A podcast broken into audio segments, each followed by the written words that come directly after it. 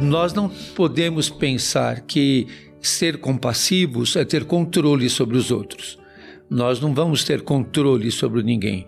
Acho que nós temos que sentir a dor do outro, olhar a partir dos olhos dele e saber que nós não podemos prescindir de que as pessoas vivem um mundo complexo, um mundo difícil. Eu sempre penso que a desumanização que nós vivemos desumaniza aquele que oprime, mas desumaniza também o oprimido. Ele vai perdendo certas dimensões de aceitação, de fraternidade, de solidariedade. Eu acho que isso é um processo educativo e desafiador para todos nós.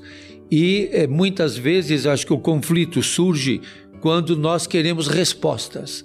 A compaixão não fica exigindo resposta. A compaixão, ela não é pragmática e tem que contabilizar que resultado você tem. Você pode não ter resultado nenhum daquilo que você espera. Eu acho que a compaixão tem que ter a gratuidade. Eu amo não para que o outro me ame. Eu amo para que eu seja mais humanizado e para que o mundo seja diferente. Eu não amo para que o outro me ame. Se eu for amar para que os outros me amem, eu vou desistir. Eu vou desistir do amor.